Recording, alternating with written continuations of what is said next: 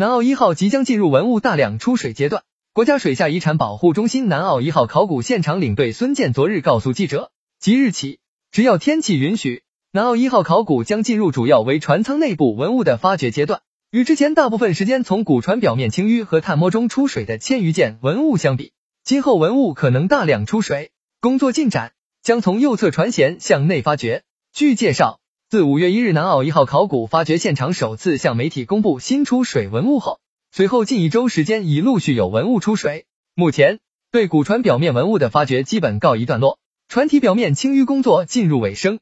下一步。水下考古队员将从目前已现真身的南澳一号右侧船舷往里发掘。南澳一号水下考古集中进入船舱内部发掘阶段。之前，有关方面曾预测南澳一号文物将达上万件。孙健则表示，具体数量至少要等到船体大致现出真身后才好预测。但现在能观测到的情况是，南澳一号古船所载货量是很大的，并且从花纹和胎质鉴别，其中的景德镇出品瓷器应该比漳州瓷器少一点。记者了解到。根据水下考古人员前期的探摸和观测，南澳一号船舱内部大批的文物码放仍然较为整齐。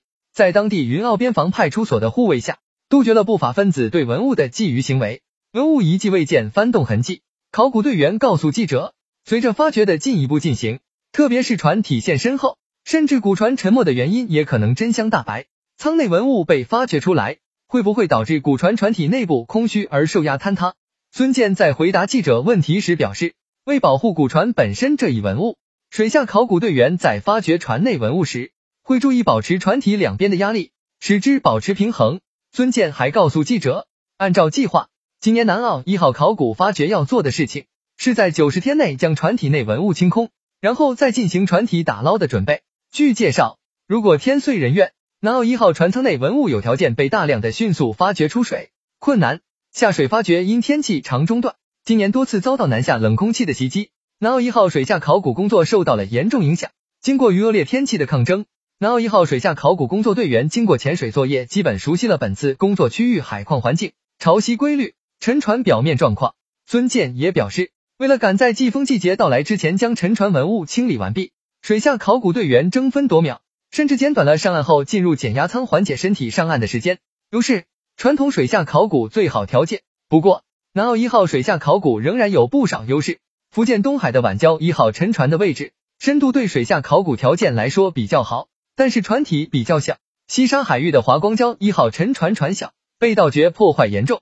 阳江海域的南海一号水下能见度差。这位水下考古人员对比说，相对而言，在汕头南澳海域的这艘沉船船体够大，船货多，水下能见度较好，几乎综合了上面几个沉船的优点，可以说有水下传统考古的最好条件。观点：古船本身或最具考古价值。据介绍，目前的南澳一号古船船体本身的研究仅限于其朝向方位和尺寸大小。